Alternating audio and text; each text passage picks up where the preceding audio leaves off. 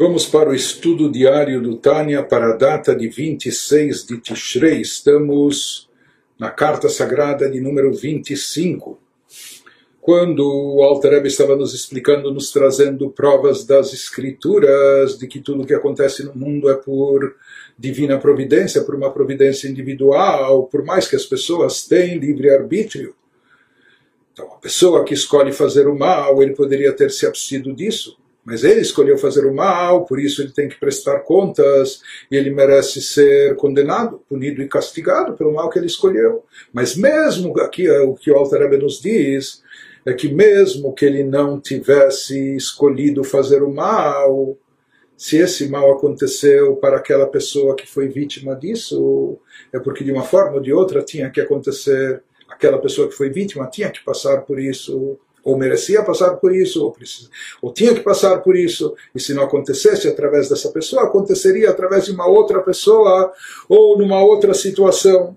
Isso que ele nos trouxe das escrituras, essa história, esse episódio entre Shimi, que amaldiçoou o rei David, Vezeu que Hashem Marlo, Baeta Himamash, isso que se referia ao rei David, quando ele falava para os filhos de Seruyá, que naquela hora mesmo Deus falou para ele amaldiçoar. O que quer dizer Deus falou para ele? Se ele está vivo, se ele tem energia, se ele tinha força e iniciativa para fazer isso, é porque naquele momento, precisamente, mesmo naquele instante que ele estava amaldiçoando, é como se Deus tivesse dito para ele, Kalele David, amaldiçoe a David o miomar lo matasei, quem vai impedir, quem vai dizer para Deus o que fazer ou como agir, etc. Então Deus deve ter, com certeza, Deus tem seguramente os seus motivos por que David precisava passar por isso. O agente desse, desse transtorno para David não precisava ser Shimi. Ele escolheu ser mal e ser o agente do mal, transmissor do mal, mas David já tinha sido decretado para ele que ele tinha que passar por essa situação.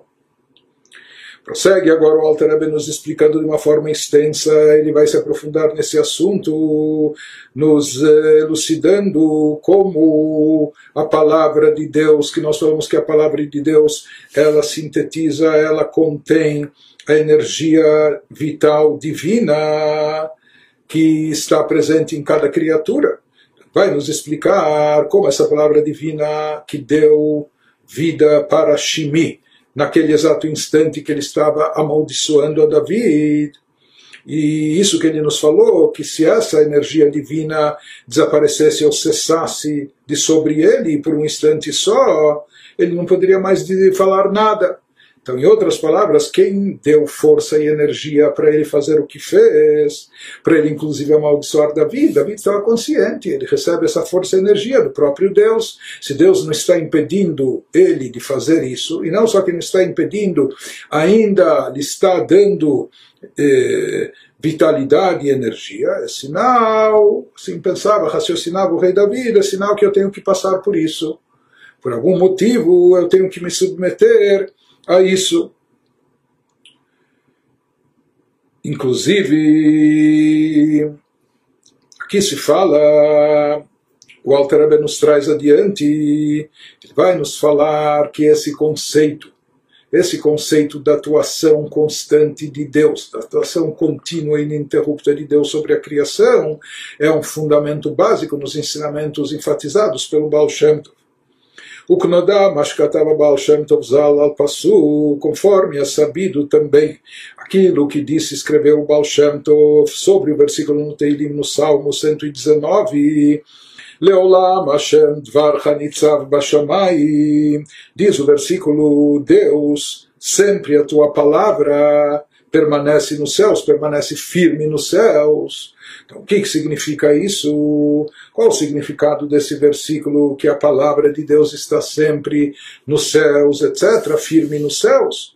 Então, como já foi explicado extensamente na segunda parte do Tânia Shara Emunah, aquilo que elabora o Baal Shem Tov, baseado em ensinamentos do Midrash, etc., mas o Baal Shem Tov enfatizava e eh, elaborava esse assunto falando que aqui se refere à palavra de Deus que deu origem aos céus. E hierarquia, no Gênesis, quando Deus falou que haja o firmamento, que surjam os céus. E surgiram os céus. Então, vem esse versículo no Teilim, nos Salmos, e nos diz que essa palavra divina que foi aplicada e investida sobre os céus para criá-los, para lhes dar existência, vitalidade, a partir do nada, essa palavra está firmemente presente nos céus o tempo todo, e na verdade é ela que deixa os céus firmes e existentes. Essa palavra e energia divina aplicada e investida nos céus não foi algo único e pontual que aconteceu apenas nos seis dias do Gênesis da criação, mas ele nos fala que não, essa atuação, essa energia divina continua de forma constante ininterrupta agindo sobre os céus e depois dos céus ele, ele, ele, ele conclui que também em relação a todas as criaturas, até mesmo os céus, que são criaturas elevadas, etc., necessitam dessa atuação constante de Deus para manter mantê-los vivos e existentes. Da mesma maneira, a energia divina que criou e gerou toda a criação precisa estar constantemente presente dentro de cada criatura. A palavra de Deus que, que transmite energia vital tem que estar sempre dando existência e vida a todos os seres. Isso que ele nos diz em relação aos céus, é o que Baal Shem Tov falava, aquela combinação das letras pronunciadas por Deus. Claro, Deus não tem boca, isso é uma metáfora, isso é uma linguagem figurativa, mas simbolizando que assunto, que assim como as palavras são compostas de diferentes letras numa combinação específica, da mesma forma a energia divina para cada ser e criatura veio de uma maneira diferente, com combinações e graduações distintas. No caso do céu, Sheuma Amar Yehirakia, aquilo que está expresso no, no dito divino que hajam os céus nos fala que essas palavras divinas, em outros, em outros termos, essa energia di, divina contida ou simbolizada nessas palavras,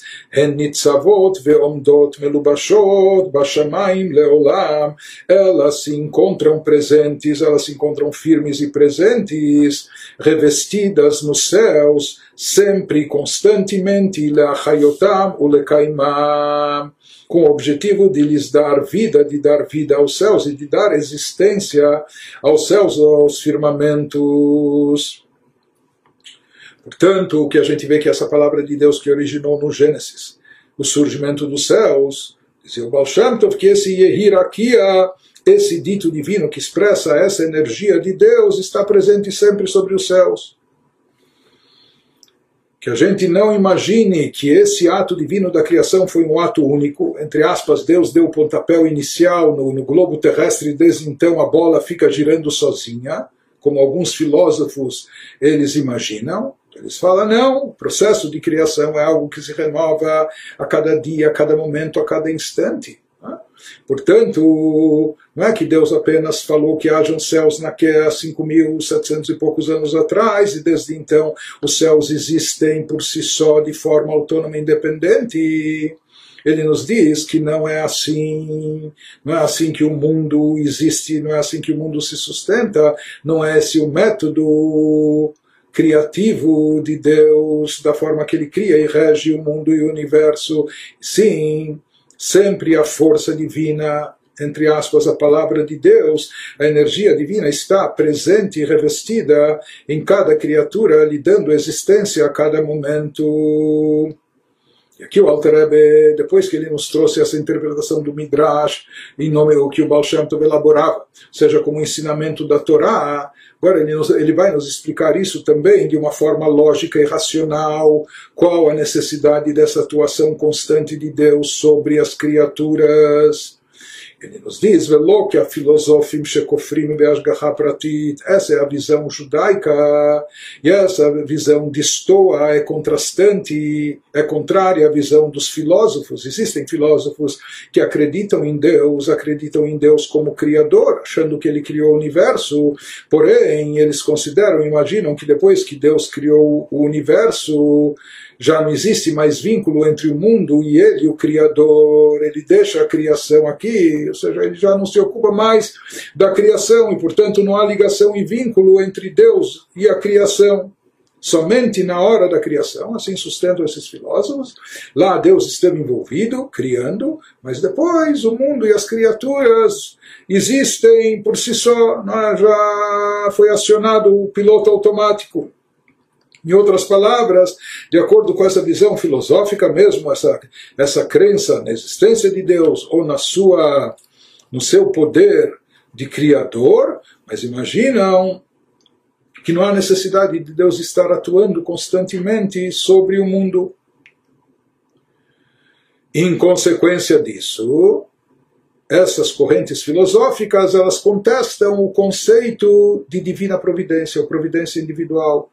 Já falando, Deus, tudo bem, Deus criou, ele criou e depois se retirou. Ele, ou ele criou e ele não está mais envolvido com o que se passa aqui. Ele criou e deixou isso a esmo que a gente se vire, não é? Portanto, eles não falam, você acha que tudo que acontece aqui tem uma razão de ser? Então, muita coisa é acidental, ou muita coisa acontece porque assim aconteceu, etc. Mas não que haja uma providência particular, ou seja, que tudo que está ocorrendo Deus está supervisionando e tudo tem uma razão de ser. Eles não acreditam nisso, e tudo tem um motivo, e tudo tem um significado. Não é? Então eles imaginam que o mundo se conduz por si só, a esmo, e não, ou seja, acreditam em Deus mais como criador e menos e não como regente, ou seja, que ele não acompanha os movimentos do universo, de tudo especificamente que aqui acontece. Então ele nos diz, na realidade, se nós reconhecemos e percebemos que o mundo não é autônomo, que o mundo não tem uma, vida, uma, uma vida, uma existência independente, e sim, ele necessita constantemente da intervenção divina, é necessário ininterruptamente que Deus dê vida e existência ao mundo. Então, nesse, no momento que a gente percebe, entende isso, então, uma vez que Deus está envolvido constantemente, de forma ininterrupta, com o mundo, então é óbvio que Deus supervisiona o mundo e tudo que acontece aqui não é por acaso, não é a esmo, etc. Tudo tem uma razão de ser. Mas os filósofos que achavam que não há esse envolvimento constante de Deus, por isso eles também contestavam a providência individual, essa supervisão, achando, você acha que Deus está supervisionando, acompanhando? Não, isso é coincidência, isso é acaso, isso aconteceu só por acontecer, etc. E por isso, no final, ou seja, dessa, dessa conclusão errônea de que Deus não precisa estar atuando sobre a criação após o ato da criação, por isso eles vieram também a contestar a providência divina particular, individual, sobre tudo o que acontece aqui. Agora o Alter Rebbe nos explica o erro o equívoco dos filósofos, onde reside. Ele nos fala que todo o problema aqui é que eles fazem uma comparação, uma comparação enganosa, uma comparação que, que já na sua base funda, fundamentalmente está errada, está equivocada. Eles comparam a existência ou a sustentação do mundo com algo que um artesão criou aqui no nosso mundo terrestre. Isso que ele vai nos elaborar a seguir. Ou seja, momento que eles imaginam que o mundo não precisa da força da energia divina para continuar subsistindo, por que, que eles sustentam assim? Nos fala o Alter o Medamim Bedimionama Kozev, nos diz que eles acabam usando uma falsa analogia eles têm uma imaginação, ou seja, eles raciocinam imaginando as coisas de uma forma falsa, que não procede com a realidade eles comparam Maseh Hashem Moshe Shomayim Varetz, a obra de Deus na criação dos céus e a terra, comparam e equiparam isso a Lemase Enosh as ações da pessoa aqui embaixo e os seus, eh, seus artifícios, etc.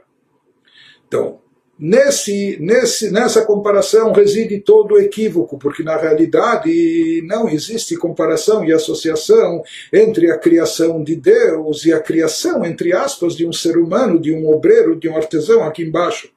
E ele nos especifica isso, que kasher yatzal atzoref kli, shuven akli tzarich lidei.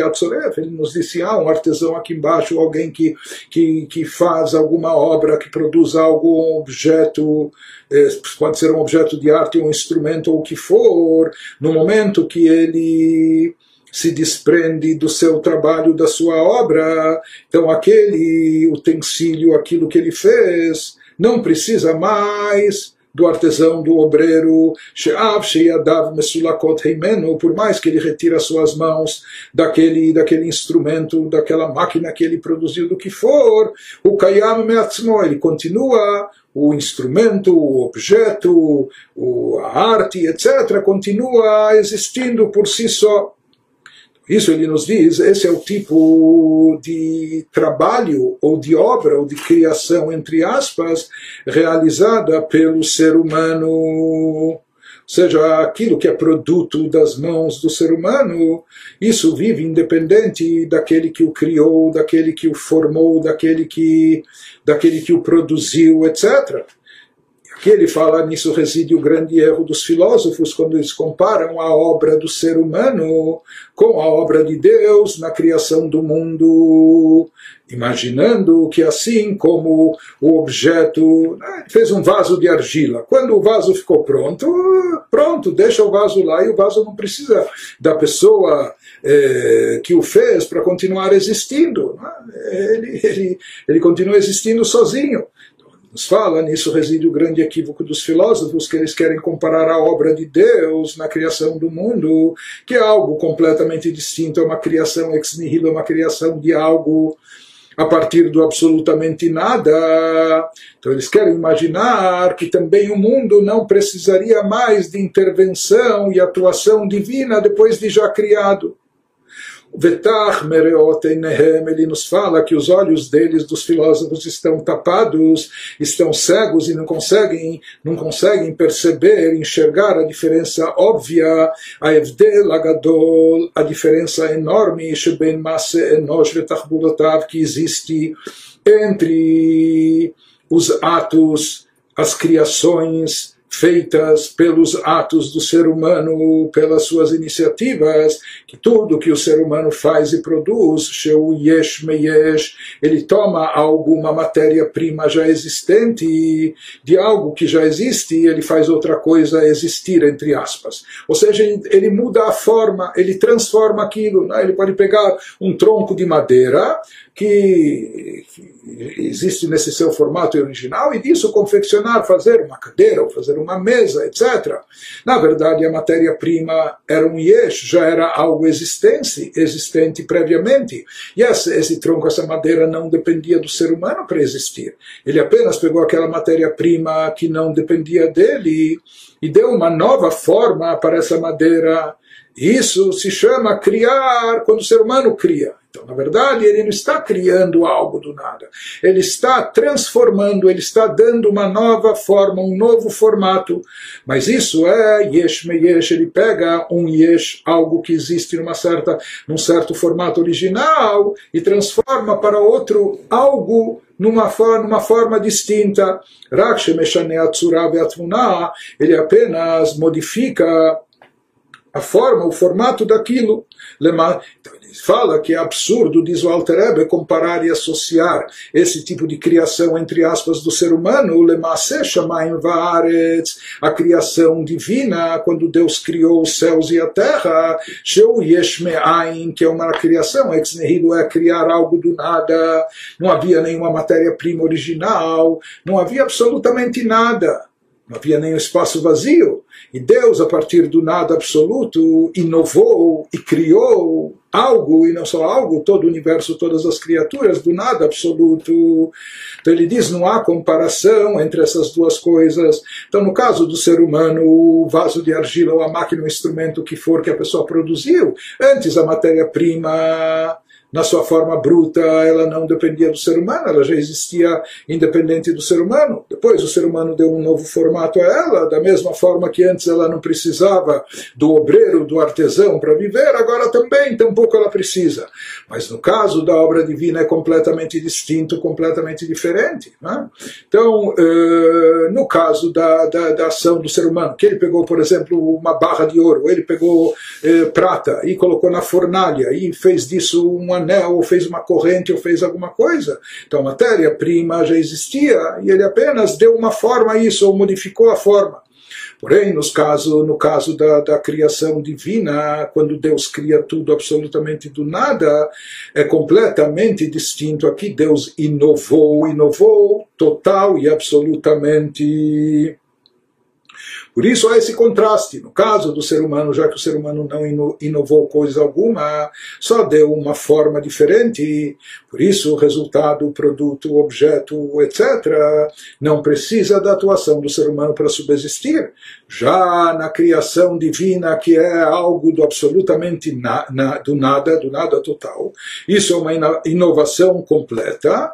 Então, é obrigatório necessário que essa força divina de atuação esteja presente constantemente sobre aquilo que foi criado, renovando essa criação constantemente, regularmente. Aqui o Alter em seguida vai nos trazer um exemplo, vai comparar isso com milagres sobrenaturais que são relatados na Torá, que acontecem e vai nos explicar sobre isso. Mas antes de seguir essa parte, só mencionando de passagem um exemplo que também é trazido na Hassidut para ilustrar esse conceito. Então, se nós pegamos, por exemplo, algo inorgânico, inanimado, uma pedra, né? então, uma pedra não tem sequer crescimento vegetativo.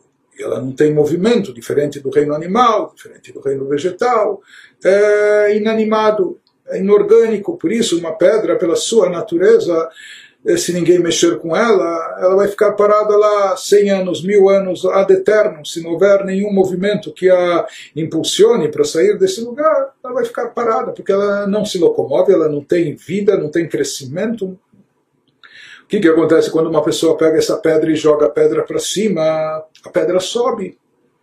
Mas uma pedra, por natureza, não é voadora tampouco tem a força de movimento, tampouco tem energia de se mover, se movimentar e muito, mesmo, muito menos subir, que se elevar, etc. Como a pedra sobe, a pedra sobe porque foi aplicada nela uma força contrária à sua natureza. Por natureza, ela é inerte, ela é inanimada tem uma inércia, vai ficar sempre parada. Mas aplicaram sobre ela aquele que jogou a pedra para cima, aplicou uma, for uma força contrária à natureza da pedra, da inércia da pedra inanimada, inorgânica. Então, enquanto estiver presente na pedra, enquanto estiver atuando na pedra essa, essa força contrária à sua natureza, a pedra continua subindo. No exato momento que terminar a energia daquela força contrária à sua natureza que foi aplicada sobre ela, o que, que acontece? Ela tende a voltar imediatamente à sua natureza inicial. Então o que, que acontece? A pedra começa a cair para novamente ficar no solo, parada e imóvel, que essa é a sua natureza.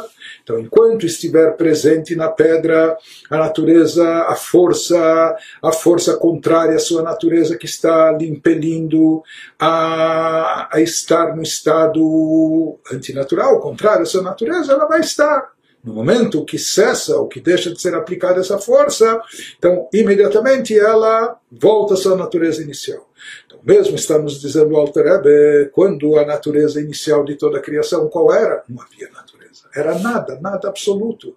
Portanto, foi eh, para deixar de ser nada, foi aplicada aqui uma força inédita, uma energia divina, criativa, fazendo isso surgir a existência, dando existência. Mas se essa energia durasse apenas o tempo que foi aplicado no Gênesis, entre aspas, o tempo que levou para Deus dizer cada um dos pronunciamentos, metaforicamente, o tempo, ou seja, se durasse apenas aquela energia que Deus aplicou sobre o céu, sobre a terra, fosse apenas no momento da criação e depois deixasse de atuar. Então, na verdade, sobre cada criatura, sobre cada ser estava sendo aplicada uma força contrária à sua natureza original. A natureza original de tudo era o nada. se essa força deixasse de atuar, então imediatamente a tendência seria que tudo voltasse à sua natureza inicial, tudo voltasse ao nada absoluto. Portanto, para manter tudo vivo e existente, explica Hassidut, é necessário que essa força divina, essa energia divina, seja aplicada e investida constantemente, de forma ininterrupta, para manter tudo vivo e existente. Agora o Alter nos traz aqui, isso em parênteses, o Alter nos traz aqui para entender essa força criativa eh, renovadora de Deus constantemente presente sobre cada criatura. Ele nos traz um exemplo do milagre da abertura do mar, o famoso milagre que aconteceu uma semana depois do Êxodo, quando o mar dos juncos se abriu e os judeus atravessaram a seco e com isso se salvaram dos egípcios. Né? Se fala o que, que aconteceu aqui, que as águas ficaram paradas, o mar se abriu e as águas ficaram paradas nas bordas, como se fossem uma muralha de pedra de cada um dos lados, de forma totalmente contrária à sua natureza. A natureza das águas é que elas são líquidas e, portanto, elas escorrem, formam ondas e etc., correntes, não é? Mas aqui as águas elas foram transformadas, tiveram a sua natureza transformada durante aqueles eh, momentos especiais milagrosos e elas ficaram paradas, firmes, como se fossem muralhas de pedra dos dois lados, até que os judeus terminassem a sua travessia em seco nos diz, nisso consistiu o milagre. Porém, ele vai nos explicar que para esse milagre ser produzido era necessário um efeito contínuo, antinatural, contra a natureza das águas, mantendo as águas nesse estado contrário à sua natureza. No momento que essa força contrária deixou de ser investida, deixou de ser ativada sobre as águas, o que, que aconteceu? Imediatamente as águas voltaram à sua natureza inicial. Foi com isso que os egípcios acabaram se afogando também. Quando aquela força que estava suportando e deixando as águas paradas de forma sólida, como muralhas, no momento que essa, que essa força parou de ser aplicada sobre as águas, então aquela novidade, aquilo, aquele milagre, aquilo de novo, de inédito que se produziu, deixou de acontecer e as águas voltaram ao seu estado original. Nisso consistia o milagre da abertura do mar dos juncos, etc. Nos diz o Alter porém, isso foi um grande milagre. É? Esse é o exemplo clássico quando a gente quer evocar um grande milagre, que aqui foi testemunhado por milhões de pessoas que protagonizaram esse milagre, que salvaram suas vidas através disso. Por isso, um exemplo de um grande, grandioso milagre, Kriyat Yamsuf, a abertura do mar e travessia em seco. Mas aqui o Alter Rebbe nos diz que o milagre que acontece a cada dia, a cada hora, a cada momento, a cada instante no nosso mundo é maior do que esse. Que é, qual é esse milagre? A renovação da criação por Deus. A cada momento, a cada instante, Deus está renovando a criação. Ele está criando tudo do nada absoluto, recriando tudo do nada absoluto. Isso que nos diz o Alter Rebbe na sequência. Peru pelegadol yoter mikriat yamsuf al derech mashal. Esse milagre de recriar o universo e todas as criaturas a cada momento é um milagre mais, é uma maravilha mais grandiosa do que, a, do que o próprio milagre da travessia do mar, se tomado como exemplo. Então, isso que ele vai nos explicar em seguida se nós consideramos essa travessia, essa abertura do mar, como um milagre, uma coisa, uma façanha sobrenatural, algo maravilhoso, mais ainda nós temos que considerar o que acontece a cada, a cada instante conosco, porque isso é algo mais sublime, mais elevado também, como ele vai demonstrar aqui, nos explicando em seguida. Então ele começa a elaborar, se a gente analisar no que, que consistiu e como ocorreu, de acordo com as escrituras, né, de acordo com os, os uh, versículos bíblicos, como ocorreu o milagre da partilha do mar dos juncos e a travessia em seca, em seco. Asher holich Hashem beruach kadim vaibakeu amayim. Nos conta a Torá que Deus fez soprar um vento muito forte, um vento intenso da direção leste, que soprou durante toda a noite, como empurrando as águas, para que elas ficassem paradas e se perfilassem como se fosse uma muralha. E assim as águas se prostaram, assim elas ficaram, assim elas ficaram eretas, ficaram de pé.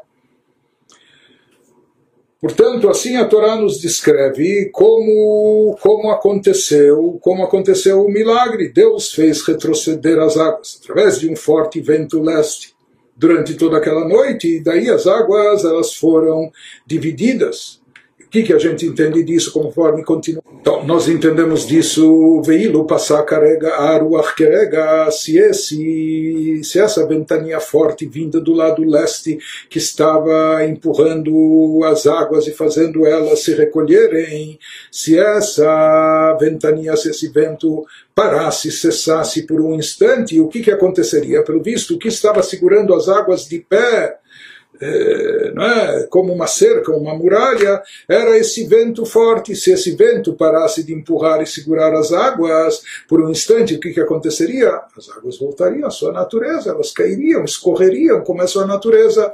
Ayu amaim chosrim venigrarim bemoret kedarkam vetivam velo kamu bechomá. Nos diz então automaticamente o que aconteceria se esse vento tivesse cessado apenas por um momento que fosse, as águas águas voltariam a fluir corrente abaixo, de acordo com a sua forma e sua natureza, e elas não permaneceriam mais de pé ou eretas como uma muralha. Isso é o que aconteceria, ou seja, como, conforme a Torá nos descreve, essa força propulsora que manteve as águas no estado antinatural delas era uma força contínua que não podia cessar, porque caso contrário, tudo voltaria a ser como era, as águas voltariam, a corrente voltaria a escorrer, etc. Portanto, ele nos diz que esse vento ficou segurando essas águas naquele estado antinatural delas durante toda a noite. Isso que a gente falou antes. No caso do ser humano, quando ele faz algo, ele não faz algo novo, ele não está inovando, criando uma nova natureza, etc. Diferente disso, essa obra divina, esse milagre sobrenatural, aqui Deus estava impondo ou criando algo de novo, impondo uma natureza diferente, uma nova natureza nas águas. Ah, pedras são inanimadas. Pedras, você, você faz uma muralha de pedras ou uma parede ereta e que ela fica firme, etc. Então eles têm, as pedras têm essa natureza sólida e assim elas, eh, elas ficam perfiladas de, de, de, forma ereta, firme, etc. Já as águas não. Água líquida, ela tem outra natureza, ela escorre, ela flui, etc. E aqui Deus criou algo novo, dotando as águas dessa natureza, colocando as águas né, como se elas ficassem firmes, sólidas, como se fossem uma muralha. Aqui aconteceu algo, uma novidade. Essa novidade, para ser mantida, precisa ser. não pode parar, como uma bicicleta que não pode parar de pedalar. Aqui também, essa novidade das águas ficarem eretas, paradas como sólidas. Se o que mantinha elas nesse estado era esse vento que vinha do leste, etc., ele não podia cessar, interromper por um instante. Caso contrário, imediatamente as, as águas voltariam à sua natureza inicial. Continua agora o Alter Rebbe nos explica aquilo que ele tinha dito no início, que na verdade o milagre da criação e o milagre que se repete a cada dia, a cada momento, instante, quando Deus está recriando o mundo, quando está, Deus está renovando a criação a cada instante, quando Deus está mandando a sua energia vital para dar existência tirar do nada cada ser e criatura, porque se essa energia não fosse investida sobre o ser e criatura, tudo voltaria à sua natureza inicial, natureza entre aspas. Qual é a natureza original inicial de tudo? É o nada. Se essa força divina parasse de atuar sobre a criação, tudo voltaria ao nada. E ele nos fala que isso é mais elevado, isso é uma novidade maior do que o próprio milagre da abertura do mar. Por quê? Ele vai nos dizer, o milagre da abertura do mar consistiu no quê? Que as águas que são líquidas e por natureza elas escorrem, elas ficaram paradas e perfiladas como se fossem uma muralha, uma muralha sólida. Então, na realidade, existem duas coisas. Existe a criação da água em si e a criação da natureza da água, aquilo que Deus dotou a água dessa característica, dessa natureza.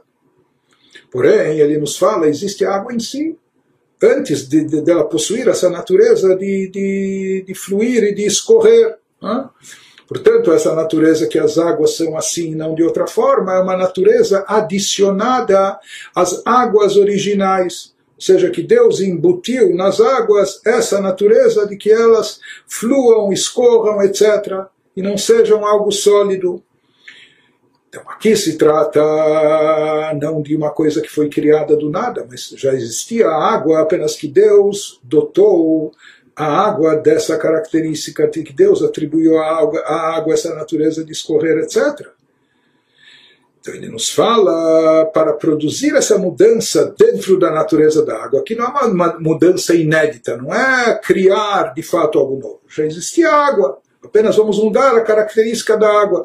Então isso já é considerado uma façanha sobrenatural, um grandioso milagre que de fato é mas ele, isso que ele vai nos dizer, que isso ainda é incomparável ao milagre da criação que se renova a cada instante.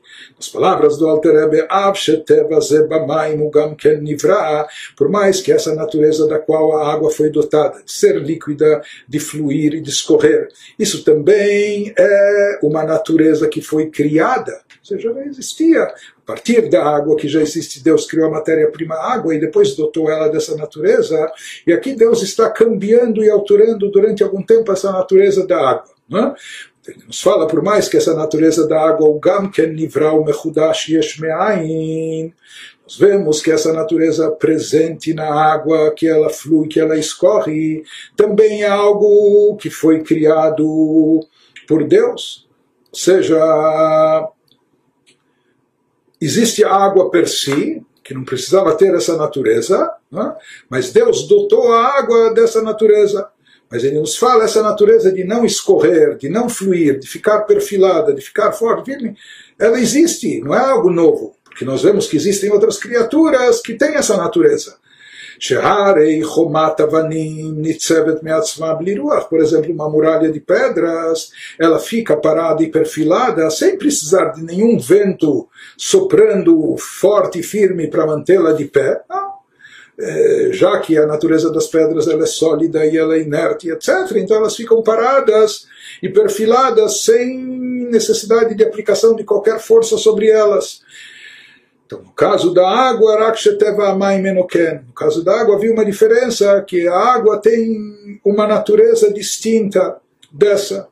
Mas nós vemos que essa própria natureza não é uma inovação total, porque existem outros seres e criaturas que são dotados dessa natureza, são sólidos, ficam perfilados, são inertes, etc., diferentes da água. Então, o que, que nós vemos? O que, que aconteceu no milagre da, da abertura da partilha do mar, quando as águas ficaram paradas como uma muralha? Então, aqui aconteceu algo de inédito apenas em relação à natureza eh, da qual a água foi dotada. Ou seja, não é que Deus criou naquele momento algo do nada, as águas já existiam e continuaram existindo. Apenas que havia uma natureza adicional nessas águas, que nas águas que Deus criou, as águas são líquidas e, portanto, elas fluem e escorrem. Essa natureza adicional que Deus havia acoplado às águas, naquele momento da travessia, essa natureza foi suspensa, foi modificada e foi aplicada nelas a mesma natureza que existe nas pedras, na muralha de pedras, etc., que elas ficam firmes mas como essa natureza não é a natureza inicial, original das águas, era necessária uma força constante aplicada sobre elas, que esse era a ventania, o vento forte que vinha do leste, mantendo elas de pé, etc. Porém, ele nos diz, aqui não é que se criou algo totalmente novo, apenas uma natureza já existiam as águas, uma natureza que foi acoplada e colocada sobre as águas que elas escorram, que elas fluam, essa natureza foi, foi cambiada através do vento. Então, se aqui uma simples mudança da natureza é algo já visto como sobrenatural, é visto como um milagre, algo maravilhoso, certo? Porque é uma, é uma intervenção divina mudando e cambiando um aspecto da natureza das águas. Então passaram por seco, etc. Se isso já é uma coisa sobrenatural, milagrosa, maravilhosa, nos diz o Alter Rebbe Bekol, Vachomer, então muito mais do que isso. Daqui a gente deduz e conclui como de forma óbvia ululante que de uma forma muito mais intensa nós devemos considerar o milagre da criação e da renovação da criação. Que aqui se trata não só de mudar uma, uma natureza específica de um ser ou de uma criatura durante algum tempo. Aqui se trata de criar e recriar algo do nada absoluto, quando a origem inicial de tudo era o nada, e tirar isso do nada fazendo existir, isso exige uma atuação de Deus e uma força, uma energia divina investida a cada momento, a cada instante. Portanto, o que a gente conclui daqui que de forma muito maior, muito mais intensa e grandiosa na criação ex nihilo, que isso é algo muito mais sobrenatural, e algo muito mais maravilhoso, muito muito mais suntuoso, Yoter Mikriyat Yamsuf, isso representa uma façanha divina muito mais elevada, muito mais maravilhosa do que, do que a própria, do que o próprio milagre da travessia do mar em seco. Então ele nos diz daqui, a gente também, a, a gente também deduz, seguindo o mesmo raciocínio, que para algo não voltar a seu estado original é necessário uma força, que aquela força contrária à sua origem esteja presente sobre ele incessantemente. Allah kama vekama, então quanto mais isso se aplica, se isso se aplicava mesmo na água, que já a matéria-prima básica já existia, o elemento água. Só que foi para mudar a sua natureza de escorrer para sólido, era necessário uma força contínua a ser aplicada sobre ela. Quanto mais aqui, para não só mudar a natureza de algo criado, para manter algo criado que foi criado do nada, para que tudo não volte ao nada, para que tudo se mantenha existente. E não há dúvida que é necessário aqui uma força, um impulso contrário a essa, a essa não existência original, aquele nada original. E se essa força parasse de agir e atuar, tudo voltaria ao nada imediatamente, instantaneamente não só que morreria, deixaria de existir, voltaria ao nada. Allah, kama vekama muito mais, quanto mais ainda, ele fala isso que os filósofos não percebem, não notam com sua comparação e associação, que não tem base, não tem fundamento, quanto mais aqui se se desprendesse, Deus nos livre o poder criativo de Deus, o poder de Deus que cria algo do nada. Se essa força divina se desprendesse da criatura, deixasse de ser aplicada e investida na criatura, o que, que aconteceria? Por um instante, e a chuva nivra, a criatura voltaria à sua origem inicial. Qual é? Nada nada absoluto. Imediatamente, a chuva nivrale, ain vaefes mamash, a criatura voltaria, todo ser, eh, ele deixaria de existir, voltaria instantaneamente ao nada absoluto e total. Aqui nós vemos que a atuação de Deus é completamente distinta da, da chamada obra ou criação do ser humano. Por isso, chama a criação ex nihilo é criar algo absolutamente do nada, não é só transformar uma natureza muito mais do que isso. Portanto, ela tzarich liot koach hapoel benifal.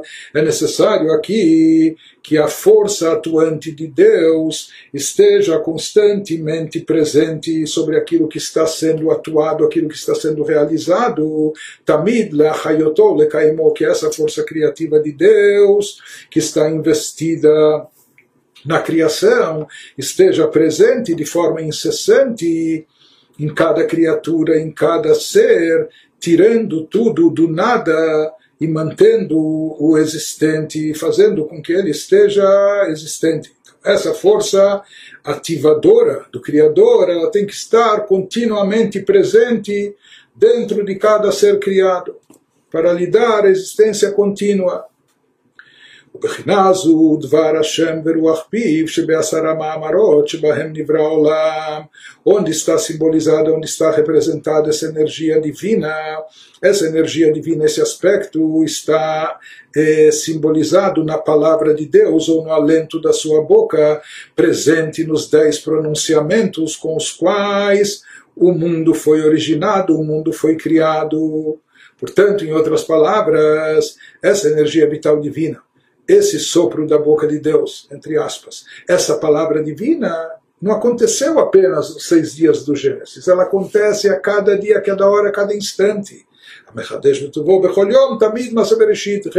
Deus renova na sua bondade todos os dias, sempre o ato da criação. Portanto, essa força, essa força ativa de Deus dando origem à existência, essa palavra de Deus está presente constantemente.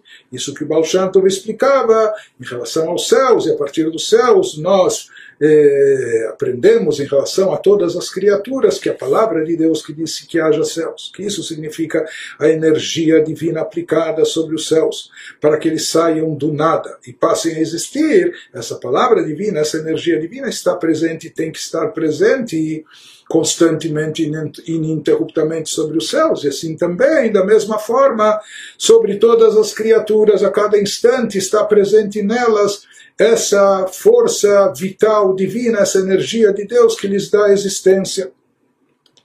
Afilo Eretz Alazua ele nos diz, não apenas os céus, mas mesmo essa nossa terra física material, nosso plano terrestre, o Bechinat, Domem Sheba, até o aspecto mais baixo na, na, na, na terra ou seja, dentro do próprio elemento terra, os seres inorgânicos, o mineral, o, o mineral inorgânico inanimado, né, sem vida, porém ele também, para existir, se ele está existindo, se a pedra está existindo, significa que ela tem uma força divina, uma energia divina aplicada sobre ela, porque senão ela não existiria, não continuaria existindo. Ele nos fala, Hayutan Vekiumam até o reino mais baixo, até as coisas inanimadas, inorgânicas, a sua vitalidade, a sua existência é derivada da energia de Deus, da palavra de Deus, que está aplicada e investida sobre elas. O Dvar Hashem Measarama Amarot, ela é oriunda, é derivada constantemente da palavra de Deus, eh, vinda dos dez pronunciamentos, ditos emitidos no Gênesis, mas que continuam sendo ditos e aplicados, a Melubash Bahem, que está revestida nas criaturas, o Mekaiman, mantendo-as vivas e existentes, Liot Domem Veyesh Me'ain, ou seja, para que aquela pedra continue existindo, continue presente, etc. Então, é porque existe essa força vital divina revestida nela, isso que vai retirando ela do nada e fazendo-a existir, porque senão ela voltaria, se essa, se essa energia parasse de ser aplicada, ela voltaria ao nada. Então, o que evita ela voltar a essa, a sua, sua forma original, que era nada, nem forma tinha, essa força divina investida, revestida nela, isso que impede com que as criaturas, todas as criaturas, até as criaturas mais baixas, até, até a pedra inanimada, para que ela não volte ao nada, é necessário essa força divina atuante dentro dela de forma constante e ininterrupta. Então, por mais que o versículo no Teirim nos fala a respeito dos céus, mas esse conceito se aplica não somente aos céus, mas a todas as criaturas. Como talvez ele queira nos dizer, se até mesmo os céus, as criaturas mais elevadas precisam dessa renovação constante da energia divina, então a Terra, quanto mais está presente aqui essa energia para vitalizar e para dar existência a todos os seres e todas as criaturas. Portanto, é a palavra de Deus, a energia divina, que é a fonte de existência de toda e cada criatura em qualquer plano, até as criaturas mais baixas e inferiores nesse plano terrestre material. E ele nos traz uma prova disso também, de que até no, no campo mineral inanimado, até no campo inorgânico, também existe uma energia divina presente. Ele nos traz dos escritos de Kabbalah Bezeu Shekatava Arisa, isso que está escrito em nome do Arisa, o famoso cabalista Rabbi Tzchak Luria, Shekam Bedomem, que até mesmo numa pedra inanimada ou qualquer, qualquer criatura do, do, do campo inanimado, que é Avanim Veafar Umaim, né? se tomarmos ou como pedras, ou como pó da terra, ou como água, etc. Nefesh. Essas criaturas também possuem uma alma, uma espiritualidade que é a sua vitalidade, é, é aquilo que dá existência a elas. Portanto, Arizal diz que até uma pedra, por assim dizer, tem uma alma, ou até num grão e pó de terra que, que essa alma, essa espiritualidade que todo, todo ser e toda criatura possui, que isso é a energia divina que lhe dá vida e existência.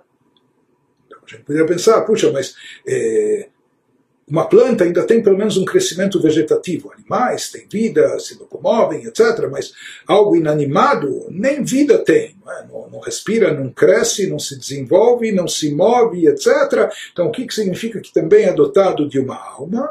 Ele nos diz, corresponde a essa colocação que ele nos explicou, que tudo para existir, subsistir, necessita constantemente de uma energia divina aplicada e revestida nele, nesse ser, naquela criatura, para lhe tirar do nada, para que aquilo não volte, não retorne à origem inicial de tudo que era o nada. E essa força divina, que é derivada, entre aspas, da palavra de Deus, do, do alento divino que, que, que foi emitido primeiramente a partir do Gênesis, isso continua, eh, se prolonga e se estende constantemente, ininterruptamente, para manter e deixar todos os seres vivos existentes, para deixar a criatura existente assim como ela é hoje.